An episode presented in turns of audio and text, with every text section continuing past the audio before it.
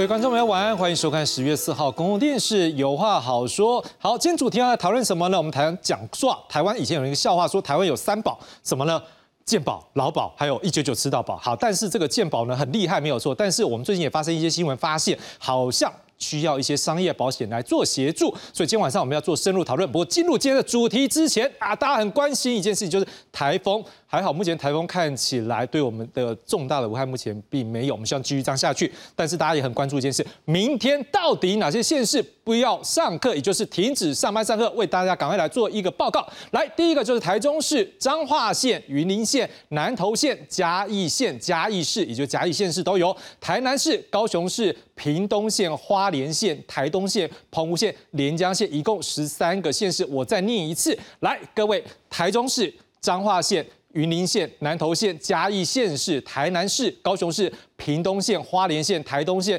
澎湖县、连江县，好，是明天停止上班上课。我们也现在看一下这个中度台风小犬的最新动态。我们看到这张图是在刚才七点十五分所发布的，在刚才这个时间点呢，大约它的中心位置是在北纬二十二点一度，也就是啊，北纬这个二十二点一度，东经一百二十二点一度的地方，也就大概在这个鹅銮鼻的一个东方，大约怎么样？一百二十公里的一个海面上，目前是以每小时大概十公里的速度不算快，向西北西的方向来转西来进行，就是说。往北一点点，再往西方面这样转上去，中心气压目前是九百四十百帕，靠近中心最大的风速是每秒四十五公尺，大概多少？就是时速一百六十二公里，很快呢，相当于十四级风。瞬间最大的阵风更是来到每秒五十五公尺，也就是大概时速一百九十八公里，也就是十六级风。目前暴风半径七级风的平均半风半径大概是两百五十公里，十级风大概是半径在九十公里。所以请大家注意，虽然说只是中度，但是还是要注意安全。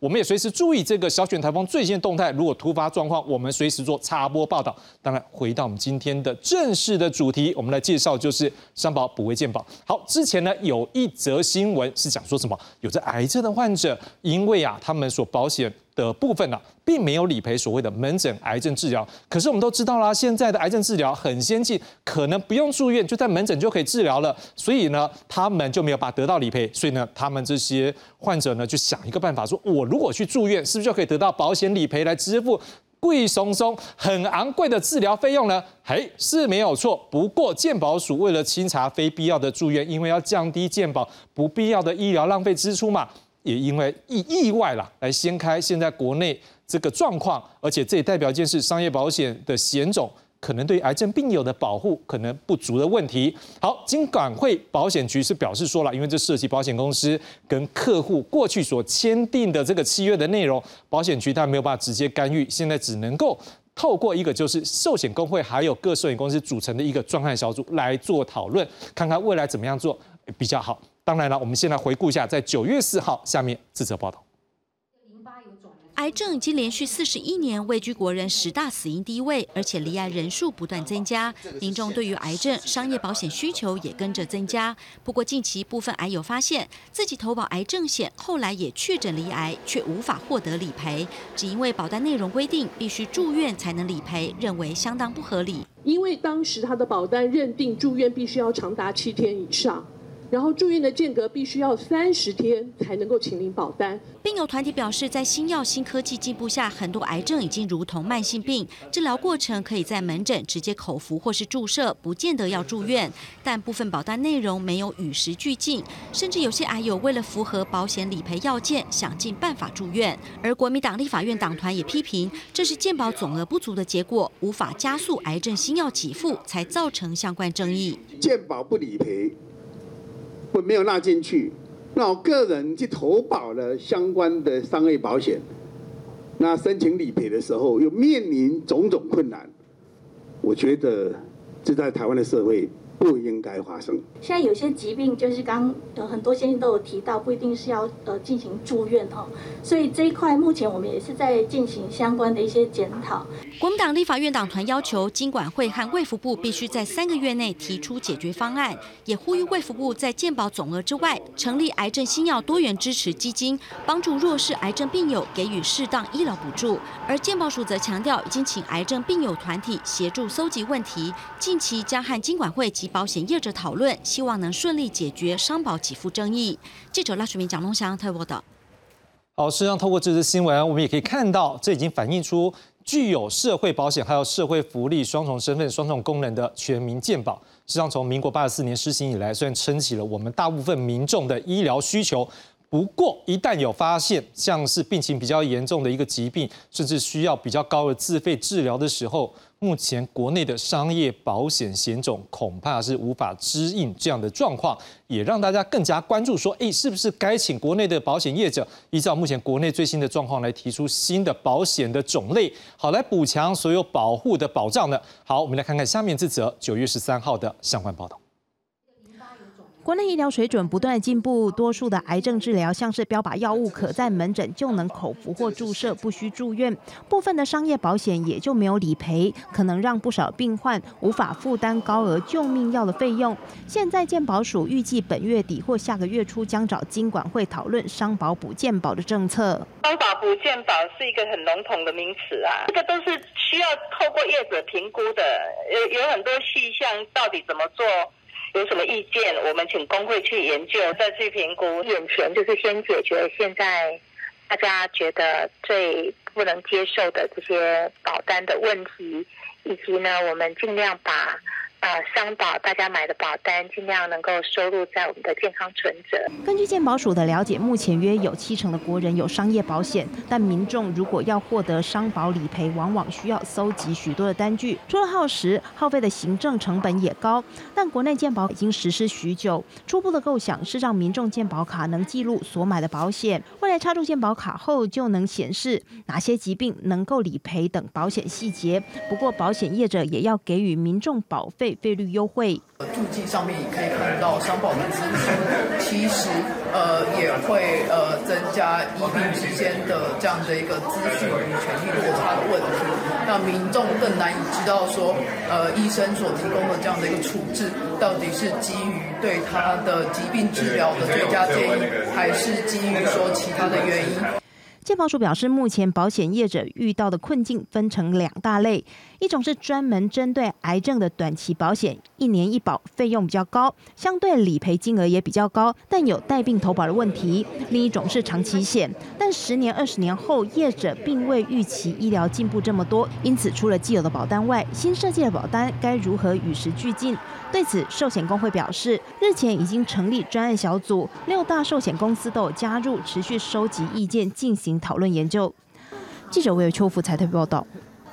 好，回到现场，我稍微再插播一下，我们刚才提到是三个县市明天停止上班，三个现在还有追加两个，一个是宜兰县跟苗栗县，也在这边跟大家做一个报告。好，今天晚上呢，我们将要从全民健康保险如何针对癌症病友提供更多的协助，从这边来谈起。也接着我们要进一步来探讨说，诶，那目前国内的商业保险如何来补位健保？提供国人更完整的健康医疗保障。当然，最重要的是，我们今晚来宾要为我们来深入解析、介绍今晚来宾。第一位介绍的是卫生福利部健保署长史长史署长。主持人还有各位观众，大家好。第二位介绍是前卫生署副署长，也是曾经担任过这一个疾病管制局局长，还有担任过中央健保局总经理的张宏仁张老师。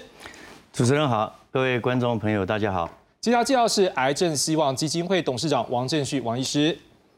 主持人好，各位观众好，两位长官好，是谢位三位来宾。那么一开始，我想我们就直接请教一下署长了，因为我相信不只是观众，现在连很多线上的记者们也都很关心这个问题。因为我们刚刚有看到报道里面讲到，大概半个月一个月前就讲说，哎，这个健保署要跟这一个金管会的保险局会来开会讨论。好，我们先就一个部分先了解，你们两边讨论过了吗？开过会了吗？呃，我们。也刚好在昨天，那么也做了一些意见的交换。啊，这样子是。那我可不可以就直接切入第一个题目？就是因为之前一些癌症病友真的，说句实话，我相信这个有，当然有些道德上或者是一些契约上面的一个讨论空间。可是对他们讲，真的是狗不理沙中啦，真的就是很贵，我需要这样做啊？可不可以告诉我们，目前大概初步讨论怎么样来处理这样状况？我我想把这个情形再还原一下这个问题的起源，然后主要是因为我们在健保上呢都会有定期的去稽核，就是怕说有一些轻症住院啊，那么造成到医疗资源的浪费，因为毕毕竟病床是很有限的，那刚好就是看到有。这个一群的这个病人呢，住院都是两天一夜，就是所谓的一日住院的这个，而且一日住院里头呢，他几乎是没有其他的术式啊，他申报很简单，都是药费为主。那有这样的一个情形发生之后呢，那还进行了一些专家的审查，那这些专家就认为说，这些样的病情跟治疗的方式是不需要住院的，才引发。那么这一件的事情，那我们再更进一步的了解，才发现说，哦，原来这一些都是有商业保险。那因为商业保险，它必须它的保险的样态刚好是属于叫做住院医疗险。如果单纯的癌症医疗险，那个还有几副在门诊的部分的啊高贵的药物，但是呢，这个只保了住院医疗险的这一些啊朋友们呢，他就一定得住院。那么这个商业保险才有这个啊理赔，那才有引发这样的事情哦。那当然，这个我们在进一步了解之后呢，当然呃有一个数字也让大家了解，就是说过去这个所谓的住院医疗险，大部分是属于长期的保单，它可能都长达了一二十年那么久。那么随着这个科技的进步，过去哦，我用这个癌症的病人的数据给大家理解，就知道过去我们的。癌症的医疗费用百分之六十五发生在住院，那么今天呢是降到四十五 percent 是发生在住院，啊，那从药费的支出，那么就更明显了。在九十一年的时候，就是二十年前的时候，那么这一个药费的支出里面五十二 percent 是发生在住院，但是今天呢，一百一十一年呢，只有二十五 percent 发生在住院。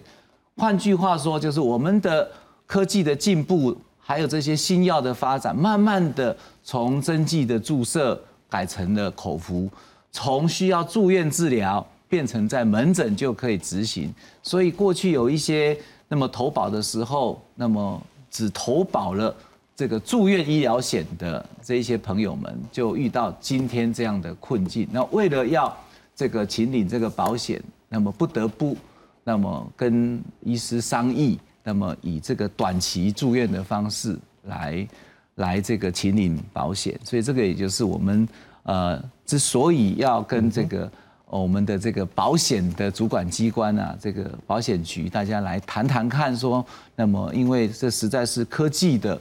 的进步的关系，造成的医疗的这个样态的改变，那么保单能不能够？也随着与时俱进来做个做一点修正调整。嗯哼，那现在觉得有空间调整吗？还是说怎么样来做处理？这是一个方面，就是保险。我们先谈这部分好了。是，那我们的讨论呢，就在寻求说有没有过去的例子可循啊？那么呃，这问起来之后呢，也不是完全没有空间，也就是用协议的方式来调整。那么举例而言呢，大家都知道白内障要开刀换这个人工水晶体，那么过去也都是住院，但是现在几乎是没有在住院了，都是门诊。是，所以这一个呢，这个白内障的手术，那么也经过了协议，那么目前多数的这个住院型的这个医疗险的保单也给付白内障的这个门诊手术了啊。那但是呢，这个费率上，因为白内障的手术是不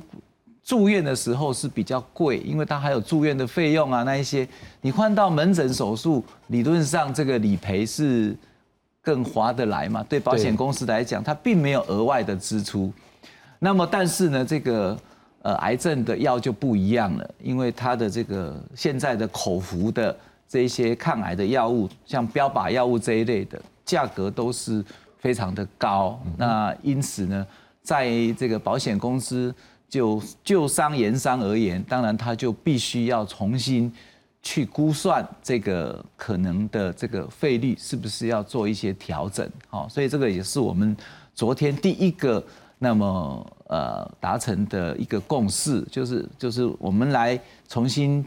寻求一个可能性，他们会研议看看，那么从现有的保单，特别是只有住院医疗险的，那么有没有可能以协议或者是变更的方式，那么调整一些费率之后，让它那么或者是加一个癌症医疗险，因为癌症医疗险基本上现在多数是排斥这个确诊者，也就是所谓的带病投保的部分，有没有可可能让它可以再加保这个癌症医疗险，用这种方案来讨论？那当然这边就可能就要运用到我们一些资料，去重新的算这个啊风险跟这个费率。好所以这个大概是我们昨天第一个啊，大家朝这个方向来呃寻求解套。好，那当然这个中间还有一些其他的讨论呢，也许后面我们再我我再问一个东西就好，就是说就健保这个地方来讲话，因为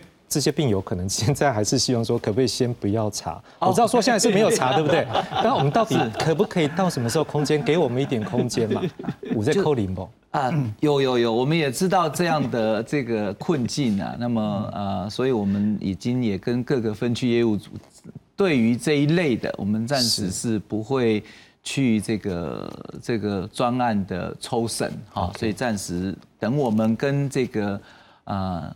保险局这边啊讨论出一个呃比较周全的办法的时候，那么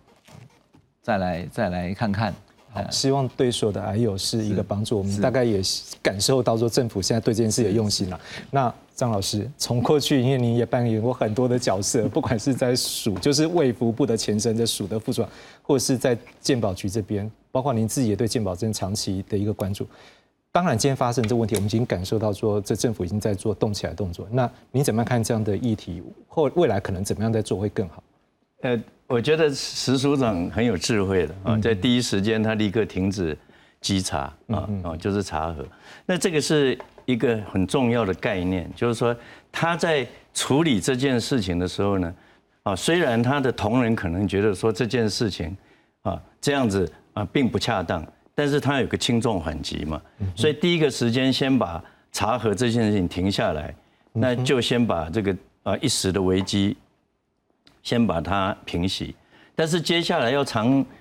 这个长久、长期要解决啊，它这个观念上是这样子，这个所有的祸啊，都是我们生计界惹出来的了。哦，生计界。那为什么呢？因为呢，我就举个例子来讲，就是诶，三十几年前呢，啊，这个呃，我的我的同班同学都在，包括我们呃王理事长在当住院医师的时候呢，所有的癌症都是绝症的。是。啊，所以你得了癌症呢，你就基本上就没有什么太好的治疗嘛，啊，所以那个时候的商业保险也很简单嘛，都是癌末嘛，啊啊，都化疗。那到了二十几年前开始有第一个标靶疗法之后，这几年来突飞猛进，所以今天的问题就是我们今天癌症很多癌症已经变成慢性病，嗯好，那这个是一个长期科技技术。技术的进步，也是对人类健康的一个福音。是啊，所以我刚刚开玩笑说，是我们生计制药界惹出来的祸，其实是这个意思。这是好事啊，这是正面的。对，但是从商业保险，刚刚署长有讲说，商业保险它现在有问有出问题的是长期保险，是尤其很多是跟人寿保险的一个附加险嘛。那它这个长期保险呢，它当时它不可能预测到这个新的科技。所以从主管机关的立场，它应该要有一个政策。这个政策很简单，就是说，当我们如果某一类的啊保单，那它的科技的进步已经根本上改变了它的治疗模式。是像刚刚讲的，白内障以前开刀一定要住院，现在不需要。嗯。那癌症以前一定住院治疗吗？我们以前。呃当住院医师实习医师哪有听过癌症是门诊治疗？但是现在已经一半以上啊，那可能打打药就回家就休休息了。所以当他有这个根本上的变化的时候，主管机关应该要有一个条款，这个时候他还是要介入啊，他不能够完全仰赖这个工协工会啊，跟他就是说，呃，这个我要我要要你们重新计算。那因为有主管机关监督，那个被保险人他会比较放心。是，所以我觉得这个，我我认为现在这个事件代表这个时候已经到达。谢谢。我们也期待，就像老师刚讲的，像政府机关在未来在保险相关机制，我们要怎么样把这样的一个机制放在这条款里面，或者是保险公司我们要建立这样的共识，不然的话，科技越进步，也不能让民众是受损害。当然，讲到民众受损害，我觉得董事长你最感受最强烈，因为你帮助这么多癌友，但是这癌友我知道，说句实在话，真的是心酸，就是说可能保险买这么多，可是最后我在需要的时候我却没有用到，而且这样的病每个人都希望能够治疗。您觉得刚才听到署长这样讲了，是？您觉得大概还有的反应怎样，或者是我们有没有一些也能够提供建议？是，所以非常感谢我们这个石署长哦，在第一时间帮助我们这些癌友们解决了燃眉之急啊，尤其是需要透过商业保险来让他整个医疗不至于中断，或者是不至于去影响到家计，一个很重要的政策的一个突破。所以真的很谢谢石署长在这方面的努力。那其实保险局啊、寿险工会还有寿险业者，他们也事实上也都一直在想设法要改变它。可是因为这是一个长期的一个状况，目前像我们张老师所提到的，那这是因为这个生计的进步造成的一种另另类的困境。所以，如果另类困境，我们必须要有更好的方式来解决的话，那就必须要公司协力一起来面对困境，才有办法解决问题。啊，我们也知道，像 COVID 的 infection 这段时间里面，很多病人要住院，其实很辛苦。是。那现在如果说能够透过好的方式来解决这个困境，那美之己当然就是先让我们这一群癌友在有需要的情形下，还是能够用。住院来做一个适当的理赔，哦，那个是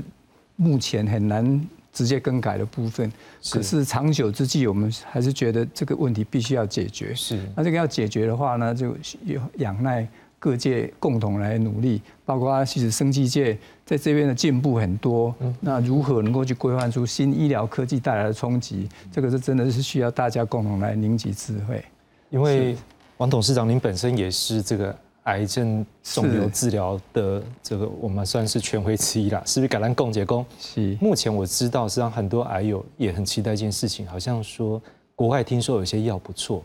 我们都只是听说，因为要引进，有一些需要一些程序流程。嗯这部分站在第一线的医师的角度，是不是来谈一下目前这方面的重要性？是，的确，呃，现在很多癌症的用药真的进展非常非常的快哦。那很有可能在欧美各个国家经过临床试验，第三期的研究，有时候甚至第一二期就能够确认这个药物对于呃还有。它在寿命的延长啊，或者是在生活品质的改善有很大的帮助，所以在国外的这个呃保险系统，他们会因应这个需求，很快就提供了给付。这个包括在美国、在欧美一些国家，还有邻近的日本、韩国，他们都可以透过一些制度去建立这样的可可能性。那在对病人、对癌友的这个帮助也真的很大。因为我们知道癌症病人他其实都很担心。我过得了明天，我们过得了下个月，我能不能够到明年哦？那个对家庭的冲击、对社会的冲击都是非常非常的大。那如果说台湾有办法能够把制度建立起来，也能够跟得上这个时代的改变，对新的医疗科技提供更好的对国民啊，对这些癌友的。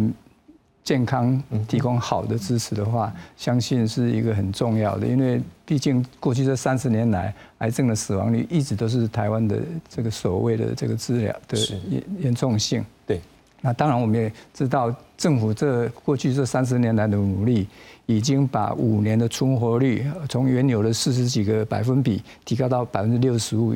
以上，这个是很重要的进步。是，可是毕竟还是有百分之四十到四十五之间的癌友，他们要去面对这个第四期的癌症带来的这个冲击。那事实上并不是没有武器，只是说我们的武器因为受限于医疗资源啊各方面带来的这个影响，所以无法能够跟得上先进国家这一部分。如果透过我们政府的努力，那透过民众共同的来协助，那当然我们也依赖这个科技界提供更好的方法来让这个治疗可以更进步的话，对癌友来讲是。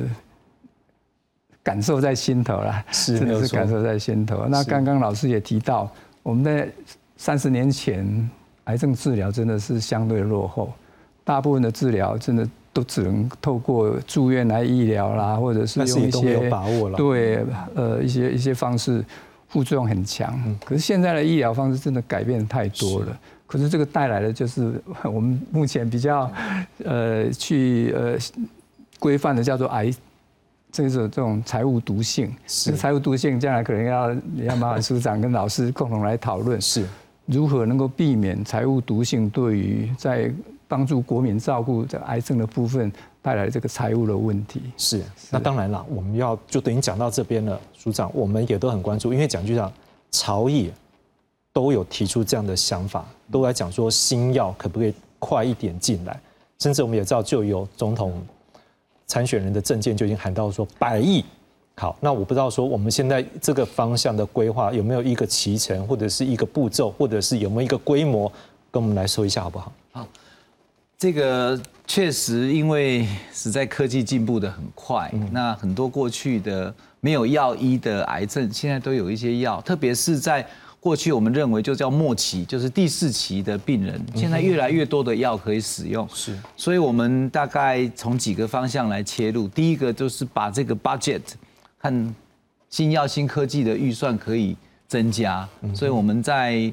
呃目前正在进行中的总额协商，明年的健保的总额的成长里头啊，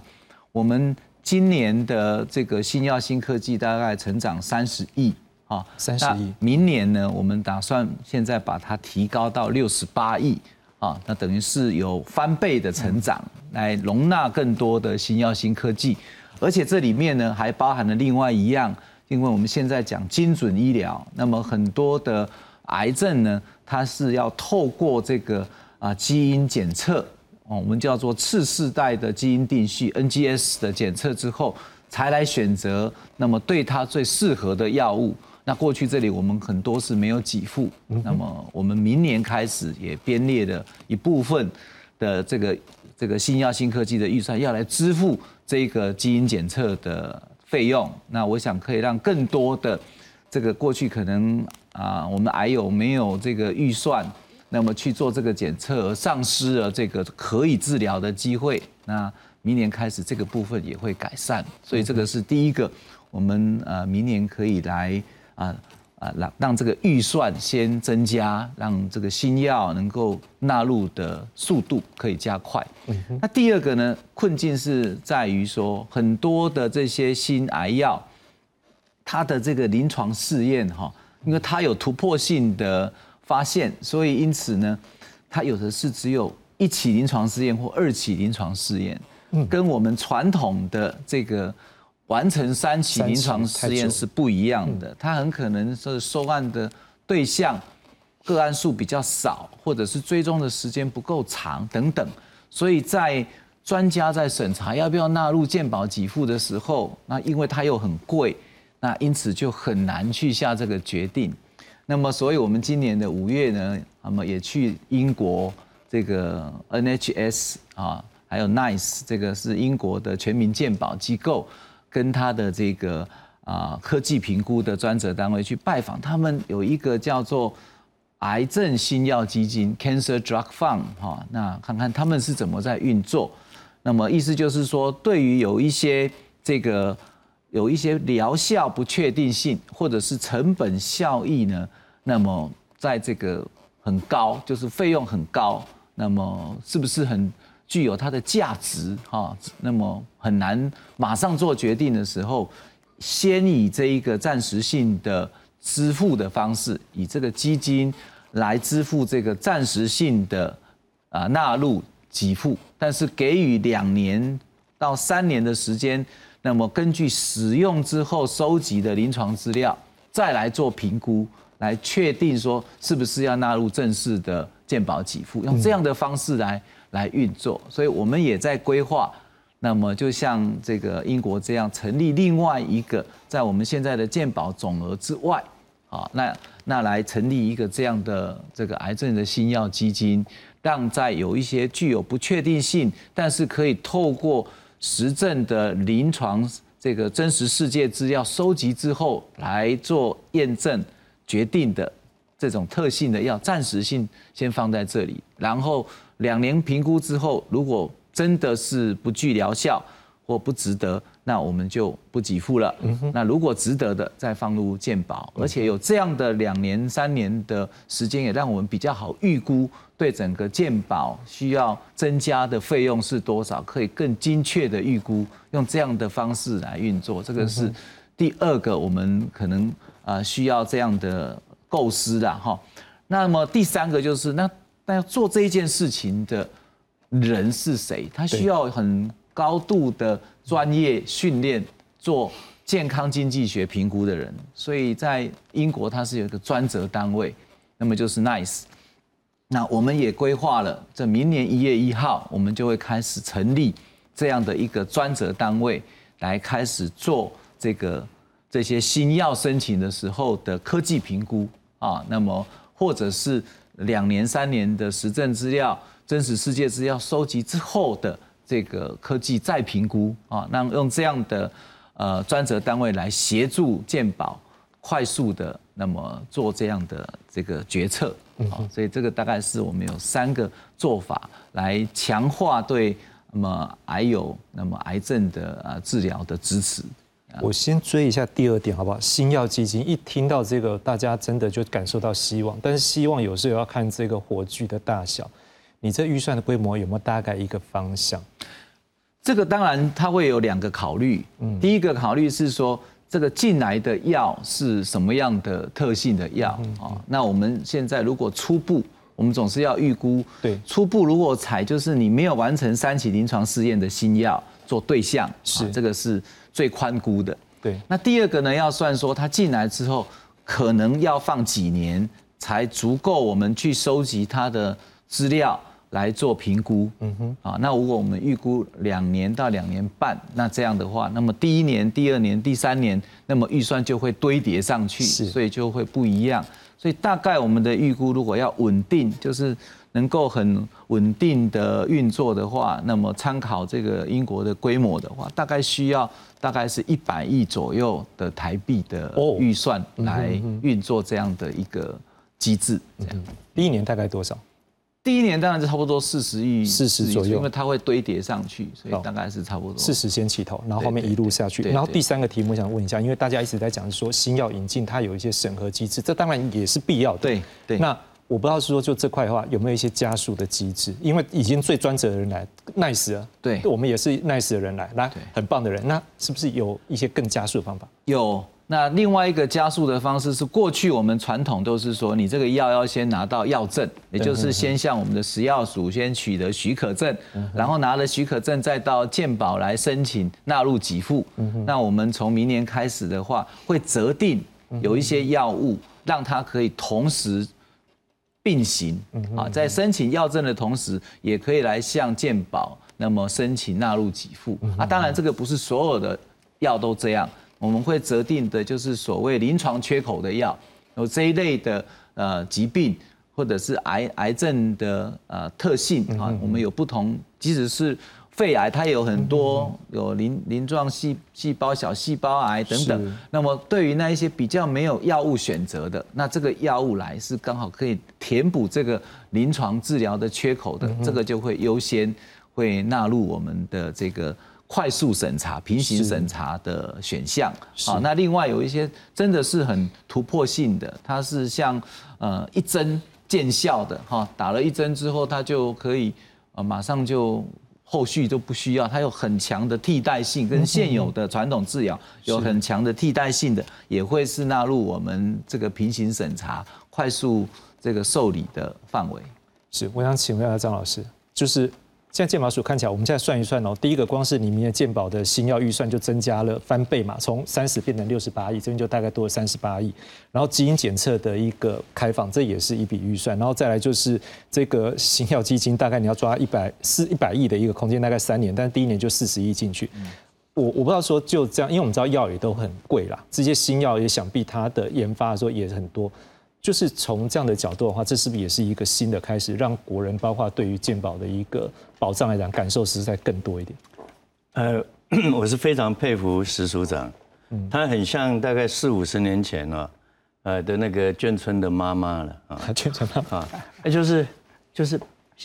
老爸拿回来薪水就那么一点点，嗯生了四五五六个小孩，现在健保真的很辛苦，对然后呢，又要给他吃饱，然后上学还要买球鞋了什么，那简单的讲，他当然钱就是不够嘛，但是他有办法变这么多花样了啊，那这一点我是非常的佩服，就是说。什么叫做钱不够？他刚石组长刚刚讲，第一个就是总额预算。嗯，总额预算是行政院先框，所以呢，这有点像当年我们不管是工人啊、军工，就台湾经济还没有发展的时候，所有人薪水都不够嘛。啊，所以你钱不够，这个是第一个。所以他钱虽然不够，他设法啊，小孩营养要顾，所以呢，我赶快把它加倍，这个当然要按赞嘛，对不对？而这个总额不够，能不能够去学英国？啊，英国也是这样子。英国是公办的啊啊，公办公营的健的健保，就是他连医疗体系都是公营。那我们是健保公办公营，但是医疗呢，绝大部分像好像是在民间啊。我们大概有七七八成的医疗院所，事实上都是民间嘛，尤其是诊所。是，所以观念上面是不一样，但是他也是不够钱不够，他就去成立一个啊这个。癌症新药基金，所以石组长最近也去考察过，他也是觉得说，我们应该另外从公务预算，就是说，啊，从政府的税收里面再拿出来。是，那他认为，呃呃，他现在看起来是大概是一百亿。那他这个一百亿，如果是说，啊，因为刚刚讲的是新药嘛，嗯，但是他其实哈，他其实还去标会，是他其实还欠了很多会钱，你知道吗？为什么呢？因为以前我们旧的药，这个待会请王医师讲。其实呢，他才刚当署长，前面十几年来呢，我们欠了不知道多少汇钱，都还在交汇钱。所以那个薪水拿来呢，一部分要拿来养小孩，一部分要交汇汇钱。他也是都是非常有创意。所以其实我们有很多，我举个例子来讲，就是说，呃，很多。其实现在在全世界已经都是一般的治疗，这个待会请王医师跟大家解释。它事实上现在已经都是变成第一线啊，或者是说第二线用药，很普遍。是，但是这个因为我们过去钱不够，不是石所长的问题，就是说我们长期以来不够。对，这是其实大家都不知道我们长期以来，呃，经费不足，因为我们大家觉得健保很好嘛。对啊，啊，直到你真的是。生重病，你才知道说你要靠运气。嗯，我那天刚好遇到两个不同的人，一位呢，他就是健保底下的最好的，因为他所有的治疗都是健保，他也是癌症，健保给付。哎，另外一位就很惨，他呢最重要的治疗就是最新的药，那他他说他没有那个钱，他宁愿他呃病重一点。重一点转移之后，健保才给付，还没转移，健保不给付，这个听起来会掉眼泪。对啊，真的是，所以我觉得没有钱是啊，是一个，呃，是总统级的问题。署长他是政府给他多少钱，他尽量变出这些菜色，把它做的营养最好。不过我觉得这一点，呃，署长已经非常非常的努力。是。王医师，刚才张老师都有点名了，是也让 观众知道说，到底这个新药到底它的国外的使用状况是是真的。不过谢谢署长的三支箭，然后对癌友来讲，真的至少在已经取名三箭了。OK，也是真的三项，对，是就是至少在呃未来在总额的环境之下，嗯嗯嗯，总额这边先有。更多的这些药物的提拨哈，这个是刚刚张老师提到一个重点啊，就是说我们有给付一些癌症的用药，可是呢，它的给付是设定条件的，是。这个对于呃我们临床医师来讲，对病人来讲其实都很辛苦，嗯嗯，所以辛苦的意思就是说，假设这个病人用了一段时间没效，那当然大家就没话讲，这个就是不适合继续用药。可是他如果是有效的情形之下，结果用到一半的时候，受限于我们的这个财务的状况，对呀，所以呢，他就必须去限缩。限缩有两种，一个就是一开始适应症就限缩，哦，他如果是某一类的癌症，他跑到脑部可能就不给付，那没有跑到脑部就给付。那这个如果是透过临床试验，这两个其实都会有效。嗯嗯。可是呢，为了让这个嗯癌症的呃负担不是那么严重之下，就会有这样的这种限缩。嗯第二种限缩就是对癌友更辛苦，他用到一半，那他为了要跟当初做临床试验的时候说它有三十六个月的最佳的疗效期。所以呢，他到三十六个月或者是第十八疗程，就是说啊，对不起，我们呃，因为根据什么，所以我们的治疗只能到这这里结束。那如果如果这是一个呃有效的药物治疗的时候，那他因为限缩住了，那对 I U 来讲，对临床医师来讲，就变成说，那我下一步应该怎么做？嗯哼嗯。那能作业的就是一个就是透过商保。如果这个病人是有保险的话，是那如果没有保险的话呢，他可能就要变成他的储蓄要去支出，是那可能要去跟家人啊，或者是去跟其他的朋友看能不能有得到一些药物的治疗。嗯嗯嗯，当然也有可能就会选择，那就先治疗到这里，或者是提供其他对癌友来讲，在保险上，在健保上是有提供帮忙的治疗模式哈。那我们可以知道，这个跟现在我们的。当代的这种治疗的，我我们称为标准治疗，其实是有落差的。是哦，那那这个到底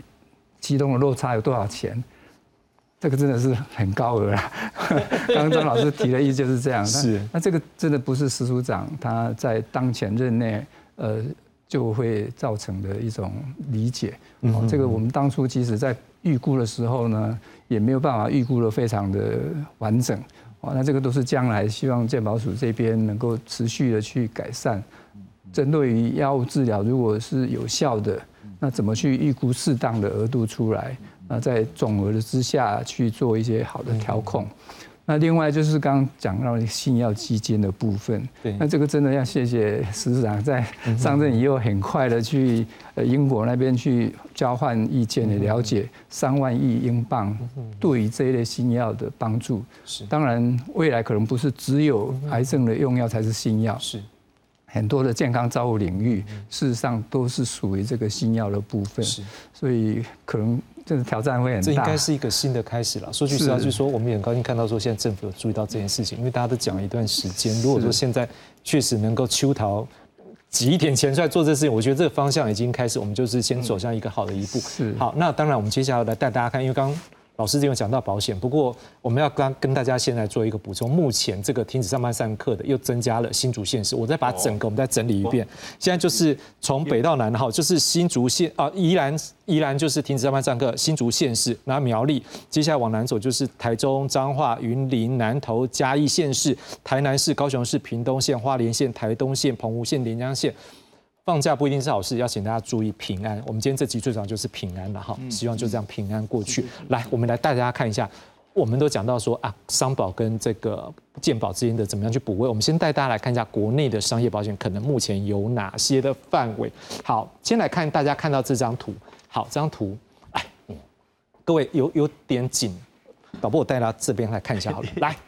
第一个，这叫做保险密度了。这张表来，大家看一下保险密度。上面一个保险密度解释一下。好，它就是说这个每个人平均的保费支出。各位，每个人保险平均来，导播，你帮我带一下这张好了。我们排台湾百得归名。找了名第十六名，各位前面有什么？美国、香港、新加坡、丹麦、澳门、瑞士、爱尔兰、芬兰、英国、卢森堡，好不好？好，来，反正台湾排第十六名。来，接下来右边这个叫保险渗透度。什么叫保险渗透度？就是你的保险收入对相对于你国家的这个 GDP 国民生产毛相关的这一个怎么讲？它的一个比例。好，也就是说你的所得里面有多少比例？好，那所以我们发现一件事，台湾排第五名。好。这个前面只输给谁？开曼群岛、澳门、香港、美国。哎，各位，这个比例很高呢，就管呢呢。好，那接下来我要带大家再看一个东西。来，导播帮我们看一下，我们来介绍一下这个三位。保险要怎么补位健保？目前国内的来介绍一下，因为待会我们要来谈一下国内怎么样让商业保险更好。来，第一种大家就是现在最最了解到最常会出现卡住的问题，就是在日额给付的住院医疗险，它是用你住院几天，好，每天你有多少的一个额度来相乘。那另外一种呢，有一种状况是它可能住院。的手术，它依照它的处处置的类别或者它手术类别，会有一个看几倍数。好，那当然呢，有的部分在这部分是门诊手术，它也能够做处理，不过并不是全部。好，另外一种呢，就是现在相对比较新的，但是它还是卡在一个问题，住院两个字叫做实支实付，它就是医疗收据，你拿去给这保险公司，它就会给你就是健保给付以外。但是你的保额里面可以的医疗费用，也就是说，这个例如说假设五万，但健保你已经健保帮你支出了一个部分之后，剩下那部分在你的保额，假设你保额是只有三万，那他就帮你在这个范围里面把你给一个医疗费用给做一个支付。好，那另外一种叫手术险，就是说单纯就是门诊或住院手术跟他处置的类别来做一个计算。那另外一种呢叫做癌症险，癌症险有这样两大类，我们先看一种叫分项治疗，也就是给付，也就像是你第一次离癌啦、出院啦或住院啦。啊，或者是手术的疗养啦，或者是啊手术医疗，或者是门诊医疗，或者是化疗，或者是放射线疗法、放疗，或者是骨髓移植，甚至有一些现在保单里面有标靶药物治疗，这种叫做分项给付的癌症险。但另外一种呢是一次给付，一旦你离癌之后，依照你的一个状况，例如说可能是有的是零起的，可能就是一半。好，那有一种呢就是直接给给付整个保额，那例如说它的一个单位可能是一百万，好，那所以就一次就拿一笔。那另外像这种类型的，还有一种叫做重大疾病险，它选了几类的一个比较重大疾病。另外一种呢，就是如果拿到健保的重大伤病卡的这个身份的话呢，就可以直接做一个理赔。那另外最后一类呢，就是失能险，还有长照险。好，就是针对生理的失能或者是生理功能的障碍或认知功能障碍来做一个理赔，这是目前的状况。好，我们大家谈的是因为啊，那有搞不？接下来我们来看一下国外的状况。来，我们带大家看一下美国的状况。好，介绍美国呢是一般民众就向保险公司来自行购买产品，商就是保险产品。好，那另外呢，年长者或低收入者由政府来提供社会保险，他们称一个叫做医疗医啊联邦医疗的补助，称为白卡。好，那低收入户可以申请，每一个州的资格不同，由各州政府来做管理。然后呢，由中央政府、联邦政府跟他们的州政府一起来提供补助。好，那另外一种叫做联邦医疗保险，称为红蓝卡，这是满六十五岁可以适用，由联邦政府中央来做处理。好，只要符合各州的低收入户的标准，那就由中央政府跟州政府一起来拨预算，来共同负担这个裁员。好，接下来我们要看到的是，那在他们的私人保险制度呢，他们的雇主是提供在职员工的保险，好，也可以让这个员工加购你所需要的保险。好，所以民众呢也可以自己去向这个医疗保险公司呢去选购买单啊个别的一个选项，例如说像是医疗一般的医疗或者是牙科或眼科三种。好，那另外呢，一般的医疗险从离癌的轻症到重症都在保证范围，即便你没有买医疗险，到医院被宣告离癌后。你没有办法买一般的医疗险，对不对？所以，但是他们还是给你一个空间，可以买一个金额昂贵的癌症险。好，那民众购买医疗险之后，每次看病都还是有可能负担相关的医疗费用。但是你没有超过保单规定的最低自付额度的部分的话，你还是要全部的全额来做支付。好，另外超过自付额度的部分呢，哎，保险公司啊会依照保单规定呢来支付你超额部分的百分之八十，也就是说什么，你也要自己负担百分之二十，一直到这个自付额度总额是超过它年度会有一个上限。好，那所以首剩的费用呢，才会由保险公司来全额支付。好，看起来一个自付额的部分也是一个可以未来我们也可以讨论的部分。接下来我们来看到另外一个是他们最近还有一个叫做癌症登月计划。好，这个一开始呢是在。那个拜登呢重启这奥巴马时期的一个叫做癌症登月计划，第一年还是拨款五百万美元。好，那到二零二三年，今年呢再把预算提高到一千一百万美元。好，希望能够强化筛检和后续照顾的缺口。好，那到三月的时候呢，他们的 FDA 也公布一个指南，把老人也纳入癌症临床实验，还有加快肿瘤药物的开发。好，那其他国家呢，我们也来看下一个是刚才有提到的 NHS。好，那这个英国 NHS 呢，在一九四八年成立，是由国家设置一个公立医院，还有公立医师。好，基本上呢，提供所有民众的医疗服务，大部分都是免费啦，而且这经费来自税收。好，所以国民不论收入都可以进入到 NHS 系统，事实上跟我们也很像。好，但是当然我们要看到一句话，它有写编列年度预算，这代表它也是有相当的社会福利的概念在里面。好，接着我们看到它的一个注册制度。好，基本上第一节基层医疗呢是由基层的诊所或社区诊所来组成。好，啊，每一个民众你可以选择一个全科医师，叫做什么？你的家庭医师。所以基本上你是透过家庭医师先来帮你做诊断之后，他再帮你认为啊，你去哪边看病比较好，来做一个转介。好，第二级进入呢，就是当你转介之后，就进入到大医院来做急症啊，或者是专科的门诊啊，包括住院啊、手术等等的。好，那接下来我们要看到的是，那新加坡嘞，新加坡有一个叫做 Three M。好，这个三 M 是什么呢？三重的保险，第一个叫做保健储蓄计划。强制性中央的公积金制度，好，也就是说呢，你一般的员工呢，百分之二十你可以拨进去这公积金账户，那你雇主要提拨百分之十七。好，那民众可以动用这个户头里面的一个保健储蓄的一个一个医疗啊一个金额啦，然后来支付你本人跟家属、公司的医院的医疗费。好，但是你看出来这个部分就是比较像是他自己要来指引。好，再来第二个终身健保计划。好，就一九九零年他们允许有这个公积金的这个成员可以动用你户头里面，对不对？确保你有能力来支付重病医疗跟长期住院的费用。但是从二零一五年开始，他们也要要求是所有的公民还有永久居民。你也要加入这样的保险，所以这是第二个 M。到第三个 M 呢，他们是政府设立一个医疗保健基金，对于无法支付医药费的公民提供救助。当然到这个部分，它的社会保险的一个比例就相对低，而是社会福利。好，署长回到重点。我因为我这边时间有点没有卡好，是不是直接告诉我我们下一步？因为你们昨天跟健保局有讨论，好吧？跟那个保险局有讨论吧？告诉我你们现在讨论的重点是什么？呀呀，就是说下一步怎么办？当然，第一步是先解决现在已经有投保的这个，特别是只保了这个住院险，大部分是实支实付啦。对，因为他一定要住院才可以这个出险。那这个部分看怎么样？因为这个科技进步的关系，慢慢从住院治疗转成门诊治疗，所以看看怎么样来来调整哈。那这个是一个，嗯，那但是对于未来来讲，对，要要谈这个商保商保补补位健保，其实，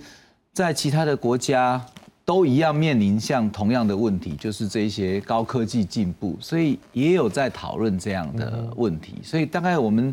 呃，昨天跟啊保险局在讨论的时候呢，那么大概有两个方向是我们未来要要要来处理的。嗯，那么这些必须要经过一些呃大数据的精算。第一个就是，那到底这个自费的市场是多大啊？那么它这个商保要怎么开啊？现在我们越来越多的像。达文西手术啦，像质子治疗啊，那这些都不是健保给付的时候，那么健保是没有这个资料的，所以我们必须要去媒合几家的这个医疗，特别是财团医院，他们的这个这个啊资料库比较大，去看看说那到底有多少是自费市场这里，那么我们认为可以来以这个商保来来做这个这个这个啊。合作开一个新的保单出来，当然这个保单最好是要有一些规划性的，也不是全部都是放在这个所谓的高贵的这个医疗，也要有一些所谓的外溢保单。所谓的外溢保单就是他如果做好了某一些基础的动作，比如说预防保健，那么这个自我的这个体重控制啊等等这一些做得好，那么他在这个保费上呢也能够。有一些这个调整，那么让让大家买这个保单的时候，不是只为了后面那个重病，那么前面也有这个诱因，那么这个是第一个，可能我们要来协助提供这样的这个啊数数字资料来做预估。那第二个呢，也是针对癌友比较目前比较迫切的，就是带病投保的问题。哦，对。那么因为现在一般来讲，就是你诊断癌症之后，大概你就没有机会买商业保险的啦。啊，大概要买也没有办法买了。但是事实上，因为我们现在越来越鼓励做癌症筛检，所以有时候你可能这个被发现的时候还算是相当的早期。那么相当的早期，其实你的长期的预后。那么，因为保险要算的就是出险风险嘛，跟他可能的支出，那么跟一般人来讲，有时候不会差别太大。哦，像我们过去也是一样，糖尿病几乎就是不保险的，那但是现在也会也会有不同的这个风险计算进来，所以我们刚好健保有二十八年的资料，是，那么有癌登的资料也超过十年，刚好有一个很好的。世代的资料可以来提供精算，所以我们呃昨天也谈定，我们未来会合作来提供这一些健保的资料库，当然去的去识别化的哈，然后来做一些推估，哪一些癌症，哪一些级别，当然都是比较早期的，不要变成是好像一定会被拒保，对，让这个呃民众即使是在啊鼓励他去做。早期的癌筛，那即使发现的时候，它还可以有保险来 cover 它后面的这个需求，所以这个是第二个我们大家大概有的一个共识，就是这个叫做落体保单呐，哈，能够能够有这样的讨论，这样。是。啊，大概是昨天有这两个，未来我们要合作来来做这个部分。那这样后来是不是就是要看保险公司买不买单喽？对，那所以呢，这个呃，我们组昨天也共事说要组一个工作小组，那我们就定期大家两边呢来共同努力。好，那么我们提供相关的数据跟我们的专家，那么他们也会建立一个平台啊，等于是有一点政府主导性的，是来开发未来符合我们这个当前或未来医疗需求的一个啊。商业保单是我最后只剩一点时间，我是不是两位大概各一分钟左右？张老师，你怎么样看目前如果这样的开放的机会的话？我觉得其实 对民众来讲，一定有个观念，嗯哼，你保险要越年轻买越好。对，啊，那你要记住，科技进步这么快，全民健保全世界都一样，再怎么好，它都不可能对你有百分之一百的保障。嗯哼，所以你一定要买这个保险来提供，这个就是一种对自己的保障。你不要等到生病了再来买。然后就陷入很多困难。那比较老再来买，它费率其实比较高。是是，对，的确，透过政府引导，商业保险能够共同来面对这个困境是非常重要。如果这个保单是由各个保险公司去研发，只是会叠加更多的保费，对民众的保。保护其实是达不到该有的目标，所以很谢谢司处长，我在我们基金会提出了六七年以后，终于把这个概念能够引导到该有的这个施政过程里面。感谢。是署长最后就是说，因为我们也看到刚才你刚所讲的，也都是跟国外的这个新的制度很 match，未来是不是还有更大发挥的空间？当然，这个这个没有没有一个国家的制度是一样的，所以也没有一个完全可以 copy 的。的这个方向了。不过，